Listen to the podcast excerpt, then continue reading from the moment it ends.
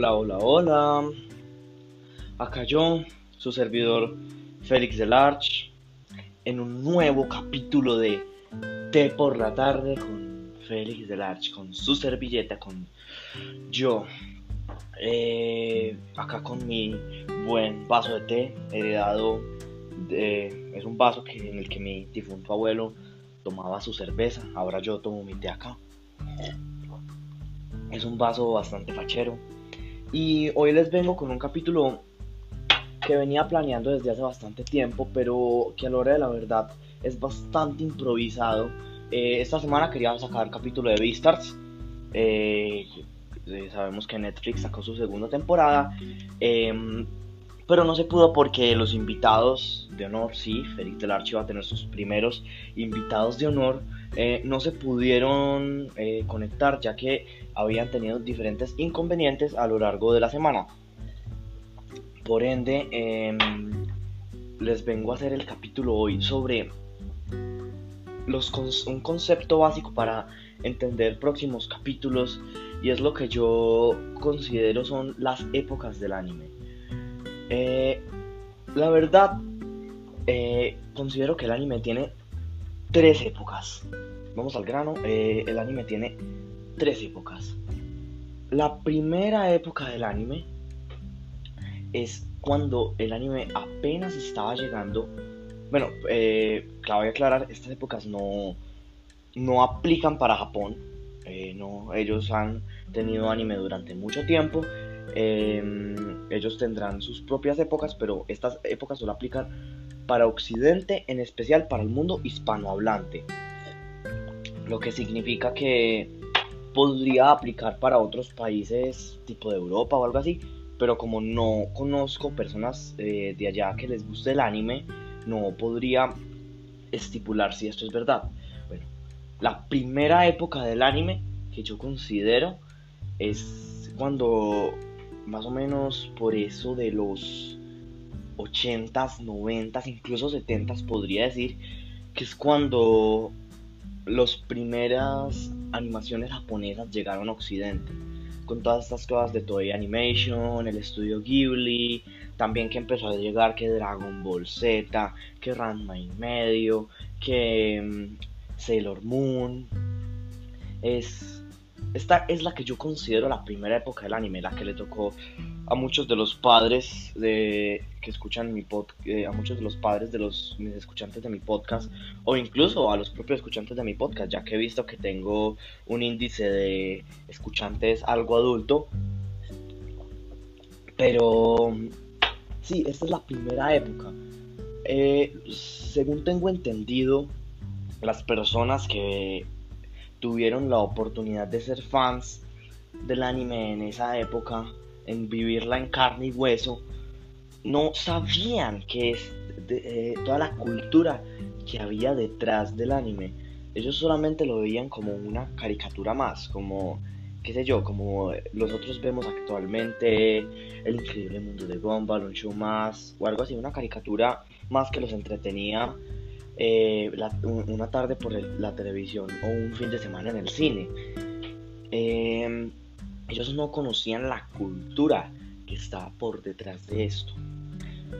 Ya después llega la segunda época del anime que tengo la suerte de haber empezado, haber tenido la oportunidad de vivir sus últimos años. Esta época empieza más o menos a mediados de los años 2000. ¿Y por qué digo esto? Porque acá fue cuando está todo esto del boom del internet. El mundo se conecta de una forma increíble y se empiezan a crear todos estos foros donde se conversan. Y claro, eh, empiezan a llegar animes subtitulados, incluso algunos doblados, directamente desde Japón.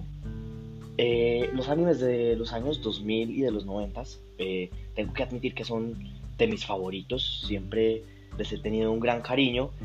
Y sí, eh, la cuestión es que esta época empieza más o menos cuando todo este mundo se conecta y sus animes característicos fueron varios.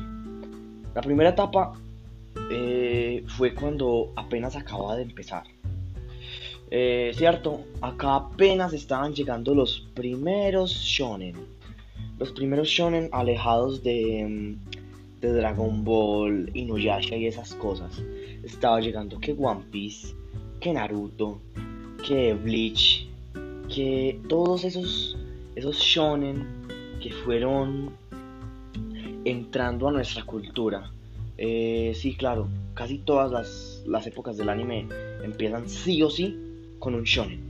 Eh, tengo que admitir que no soy el mayor gustador del shonen, no, no es mi género predilecto, pero en mi no tan humilde opinión, el, las épocas del anime empiezan con el shonen muchas veces, porque claro, es lo que el público objetivo busca. Pero sí, empezó con esto, que era recién llegado de Japón, y eso fue un boom gigante en Occidente. No, no tuve la oportunidad de vivir esos primeros años, pero tengo entendido y según las investigaciones que hago, porque si muchachos yo no hago estos podcasts sin previa investigación, eh, esto fue un completo boom en Occidente eh, y todo el mundo quería estar enterado de cómo iba One Piece, de todo el mundo quería ver eh, cómo avanzaba el personaje de Naruto, todos querían ver cómo era esa saga de Bleach con este concepto nuevo de los samuráis. Y sí, era muy interesante todo este concepto.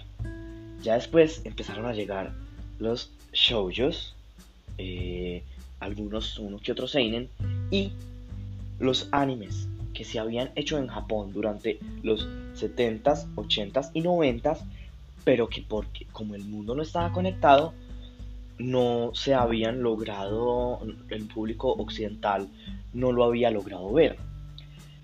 El anime que más me gusta de esta época, en definitiva, es Susumiya Haruhi no Jutsu o La melancolía de Haruhi Susumiya. Anime lastimosamente inconcluso, pero sus novelas ligeras están terminadas por suerte.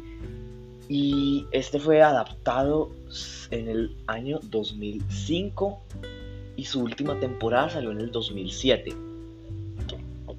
Para el que no esté informado, Susumiya Haruhi no Jutsu fue un impacto gigantísimo. Es que no se lo pueden imaginar.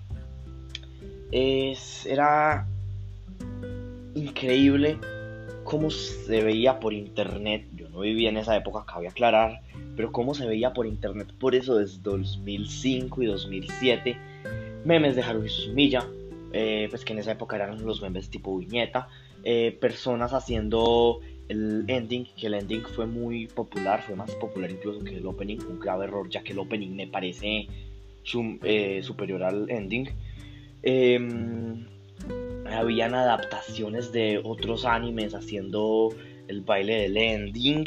Em, había muchas cosas sobre Haruhi Suzumiya, habían fandoms, habían creo que hasta fanfics incluso, no, eh, no sé si en esa época eran tan populares. La cuestión es que con Haruhi Suzumiya entran todo esto de lo que les estaba diciendo. Los nuevos shoujos y, eh, y seinen que estaban entrando a Occidente. Y era algo que el público occidental no conocía tan bien era algo que el público occidental había visto por encimita con los animes de Magic and Girls, tal vez un poco con Ranma en medio. Eh, pero el público occidental no conocía el concepto de shoujo, no conocía el concepto de shoujo como lo conocemos actualmente. Y llegó con todo esto, con Haruhi Suzumiya, que no sé si encajarla en un shoujo podría ser, ya que la historia tiene tintes románticos.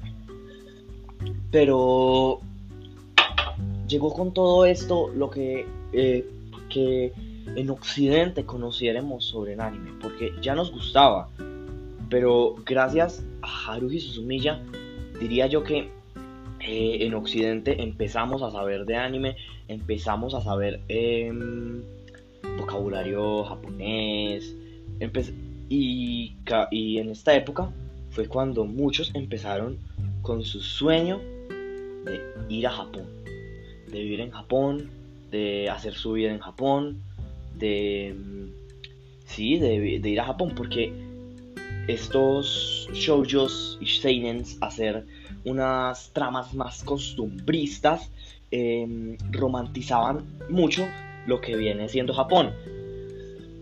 Y nosotros los tercermundistas eh, acá en Occidente eh, empezamos a desear irnos a, Japón. Eh, con esta época viene su segunda parte, que viene más o menos en el 2010, 2012, que es cuando ocurre una revolución muy grande en la animación. Y es que los animes dejaron de lado esa animación tan característica que tienen los animes de antaño, con ojos extremadamente gigantes o una animación, hacer una animación un poco más pulida, unos ojos igualmente grandes pero no tanto. Y fue la época que yo tuve la suerte de vivir. En esta época Japón estaba completamente romantizado y apenas habían empezado a existir canales como Nekojita Blog o Kira Sensei que nos enseñan la verdad de Japón. Entonces todo el mundo se quería ir para Japón. Todo el mundo quería conocer lo que era este país del sol naciente. Y fue increíble. Eh, en esta época también se popularizó mucho esto de, de las waifus, de los bandos, de las lolis. Creo que en esta época se volvió muy popular esto del tema de los roleos entonces había, recuerdo con nostalgia, eh, una, una versión de Never Gonna Give You Up, que era un man cantando que la ONU te iba a llevar por ver hentai de lolis. Eh, y sí, en esa época jodían mucho con que la ONU, que para el caso creo que ni siquiera se puede llevar a alguien que ve hentai de lolis, o por lo menos pornografía infantil, pues no está entre sus, entre sus eh, menesteres, entre sus deberes. Eh, llevarse a los pedófilos y pederastas. Codían mucho con que la ONU se los iba a llevar. Eh, vean memes de esa época y es muy, eran muy graciosos, la verdad. Y en esta época también en Occidente conocemos, conocimos lo que vendría siendo el Echi. Ya con esta primera etapa de la segunda etapa del anime, la segunda era para Occidente, ya habíamos conocido lo que es el hentai ya que de Japón llegaban CDs de mm, los hentais de Milky. Milky, según mi ardua investigación, es la compañía por excelencia y pionera en el hentai animado. Eh, llegaban los CDs de Milky. Em, y los otakus adolescentes calenturientos de la época eh, claramente compraban los CDs de Milky. Pero en esta segunda etapa de la segunda era del anime, conocimos lo que es el Echi. ¿Por qué? Porque más o menos por ahí del 2012, más o menos, eh, se animó el, uno de los Echis por excelencia, que más de uno aquí lo conocerá, y es High School DxD. Eh, sí, queridos, es High School DxD, eh, yo he, estado leyendo el manga. El, fuera de ser un Echi, es una historia bastante interesante. Y se animó, se llevó a la animación algo que primero pasó por las novelas ligeras, después por el manga y ya por último la animación. Hasta el día de hoy creo que se sigue animando. No sé si se tenga planeado una quinta temporada. Eh, el concepto es que en esta segunda etapa lo más destacable eh, pues que conocimos acá em, fueron fue el echi el hentai erótico que no llega a ser pornografía lo que actualmente conocen como soft porn diría yo y mm, ah se me olvidó algo muy importante que recalcar al respecto de esta época que en esta época eh, se desmintió un mito gigante pero se descubrió más bien, no desmintió, eh, un mito gigante que había sobre el mundo del anime. Y era así, la historia, Midori, la niña de las camelias, tenía una animación. Después haré un capítulo hablando de Midori. Es una película muy turbia, pero que le tengo mucho aprecio. Y mm, se desmintió en esta época. En un foro francés resultó salir una copia completa de la película eh, y se desmintió un mito que en Japón llevaba mucho tiempo y acá en Occidente apenas acaba de llegar. Entonces fue una de las ventajas de la conectividad del mundo para el mundo del anime. Entonces sí, en esta segunda etapa, que es en la que muchos de mis amigos entraron en el anime, eh, eran conocidos varios animes. Em, recuerdo mucho que en esta fue la que se popularizó todo esto de las yanderes. Las yanderes, las tsunderes, las kuderes, las danderes, las deredere. Eh, sí, eh, hace mucho tiempo investigué sobre eso. ni siquiera tenía este podcast cuando hice la investigación sobre las deres. Y era por, digo yo, por uno, porque en esa época el, el gracioso de Yandere Depp eh, hizo su videojuego Yandere Simulator. Y también eh, salió este anime de mm, Mirai Nikki, que era muy popular en esta época. Ya después vamos a hablar de eh, su baja de popularidad. Era para los que apenas empezaron a ver anime, se los digo, era muy popular en esa época, al igual que, qué sé yo, Noragami y otros muchos animes, pero Mirai Nikki era como el, el anime de Yanderes por excelencia, eh, junto con, bueno, decían que School Days era uno, pero a mí School Days no me pareció pues como así tanto de Yanderes, no, apenas en el final. Pero sí, la cuestión es que acá se popularizó mucho eso de las yanderes, las tsunderes, que para el día de hoy no son tan no son tan populares. Pues recuerdo que en esa época salió Amino y muchas personas se llamaban tipo, qué sé yo, Alexandra Yandere. Eh, qué sé yo, no sé, Isabel Dandere o los más populares eran Tsundere y Yandere y mm, se reirían mucho de eso en internet, porque cabe aclarar, esta era la época del eh, mogroso, cuando le decían a uno otaku mogroso, pues sí, eh, esa era la época en la que mm, en la que decían que golpeaban otakus y pues fuera del meme eso pasaba verdaderamente.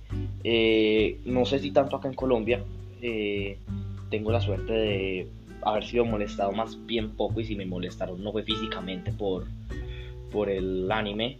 Em, pero la verdad es que sí, en esta época verdaderamente golpeaban otakus porque al ellos querer expresar su amor hacia la cultura popular japonesa y el anime, eh, a los demás les parecía muy raro porque admitámoslo, los japoneses son extravagantes.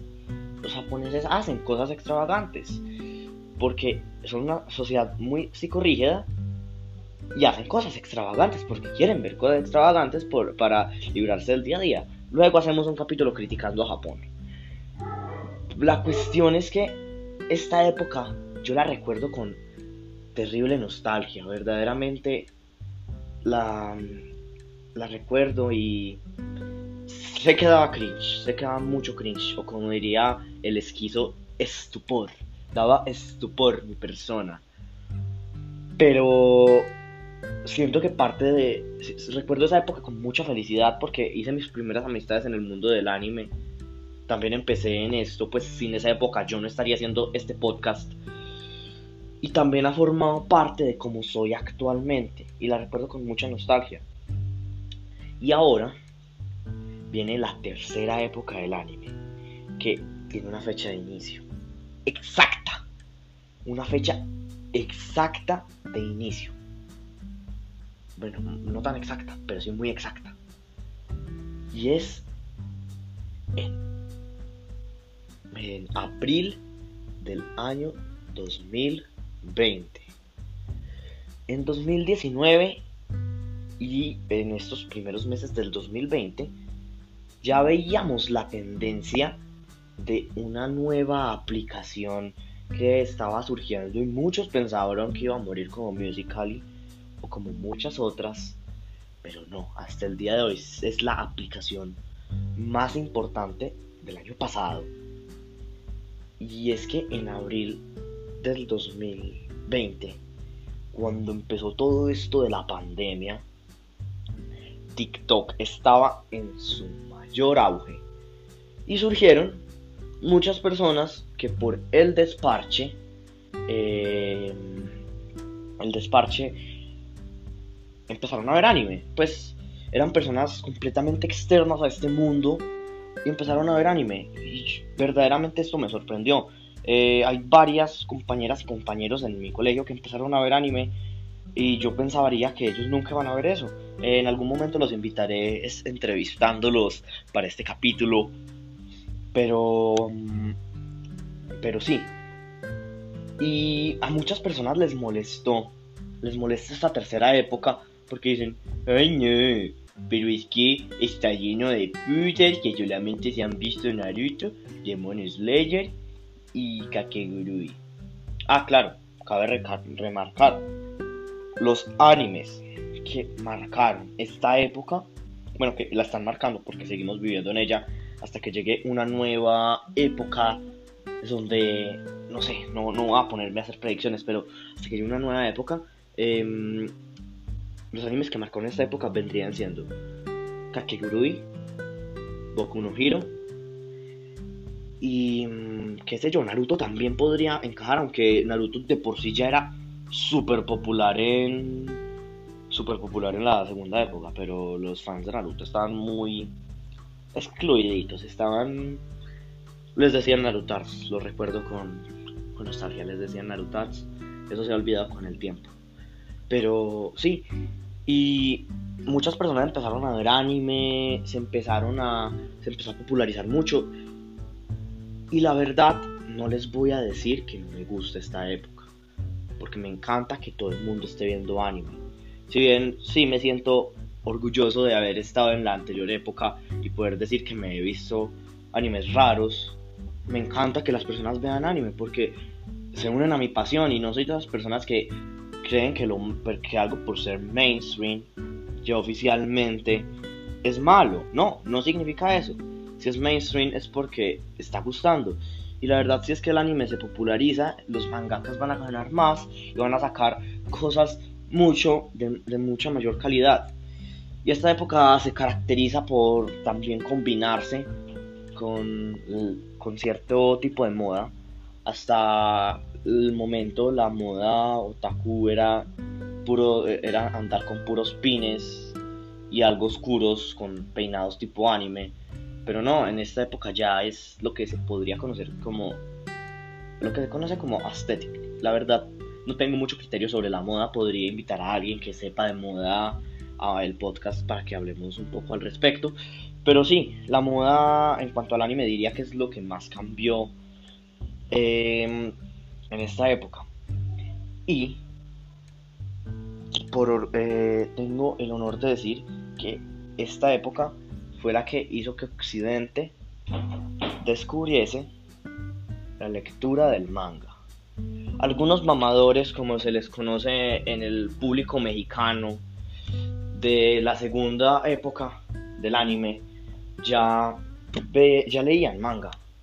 Ya leían manga porque querían estar adelantados que los más adelantados que los demás en su, en su anime de preferencia. Pero la mayoría esperaba que se animara, ¿cierto?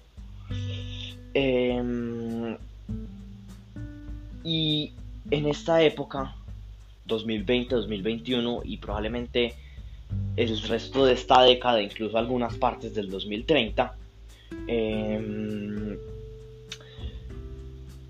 se está popularizando mucho más la lectura de manga. Eh, ¿Por qué? Porque teníamos mucho tiempo libre en pandemia y nos acabábamos esos animes hacia full rápido. Yo no pude ver tanto anime en pandemia lastimosamente. No, no, era, mi, no era lo que no era mi, mi, mayor prioridad, pero nos sacábamos animes hacia lo loco y queríamos más. No, no, no podíamos esperar a que, a que los animaran. Entonces, ¿qué hacíamos?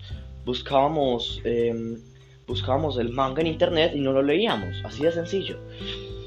Em, el concepto es que me gusta mucho esto, ya que desde el momento en el que yo empecé a ver anime, eh, me interesaba bastante el manga. Leí uno que otro, creo que me leí los, los primeros tomos de Rosario X Vampire en esta época, la segunda, no la tercera de la que estoy hablando. Em, y era bastante interesante Pero creo que esta tercera época, fuera de que el anime se convirtió en lo más de más, en lo mainstream que es ahora, eh, ha hecho que el anime se popularice de una forma increíble. Y la verdad, estoy orgulloso de eso. Eh, en este podcast son bienvenidos todos aquellos que sean fanáticos del anime. No importa si son viejos que se vieron que, que se vieron a Heidi cuando salió en televisión o jóvenes de, qué sé yo, 10 años que apenas están empezando a ver, qué sé yo, Naruto, Boku no Hero, Kakegurui. Bueno, no creo que, si tienes 10 años, por favor no veas Kakegurui. Creo que, creo que es un poco muy turbo para, para tu edad. Quédate con, con Boku no Hero y Naruto. Ya después de madurar así te lo podrás ver un poco más. No sé, 12, 13 años. Fue con lo que me lo vi yo. Pero acá son bienvenidos todos. Y en este podcast nunca los voy a discriminar por los animes que se hayan visto. Félix nunca hará eso, se, los, les doy mi palabra. No voy a discriminar a nadie por cuando haya empezado a ver anime, qué anime se haya visto, qué animes le gusten. Este podcast está hecho justamente para eso. Em, y sí, verdaderamente las tres épocas del anime son muy importantes. Clave aclarar que son completamente bajo mi punto de vista. Eh, no, pues no son así, tipo que un montón de señores expertos en el anime ahí se hayan reunido en un comité y hayan establecido cuáles eran las épocas del anime para el occidente hispanohablante. No, es bajo mi punto de vista y es algo que yo llevo analizando desde hace unos cuantos meses y se los quería comunicar a ustedes. Entonces, la cuestión es que no importa cuándo hayas empezado a ver anime, no importa cuáles te gusten, no importa qué animes te hayas visto, cuántos en este podcast son bienvenidos. Y si quieren una nueva parte hablando sobre otras cuestiones de las épocas o analizando épocas más a profundidad, eh, claramente me lo pueden informar por mis redes sociales, eh, que son Fede, es Fede28018. O sea, el podcast tiene un oficial, pero más que nada me muevo por Fede28018 en Instagram. Así que si tienen ideas, escríbanme, eh, los, les responderé con mucho gusto. Y esto ha sido todo. Eh, ha sido un capítulo un poco más largo de lo común, pero verdaderamente me emocionaba mucho este tema. Así que, queridos, camaradas, bueno, camaradas de camaradas en el cine, así que no, no, no se los va a robar. Eh, así que mis queridos, mis drugis, mis pequeños debochkas y drugis, mis delarcitos, no sé cómo decirles, a ver, alguien que me dé ideas para decirles a mis seguidores. Em, mi ejército, mi proletariado, yo soy Félix Delarche, me despido y espero que tengan una muy, muy feliz tarde. Пока-пока.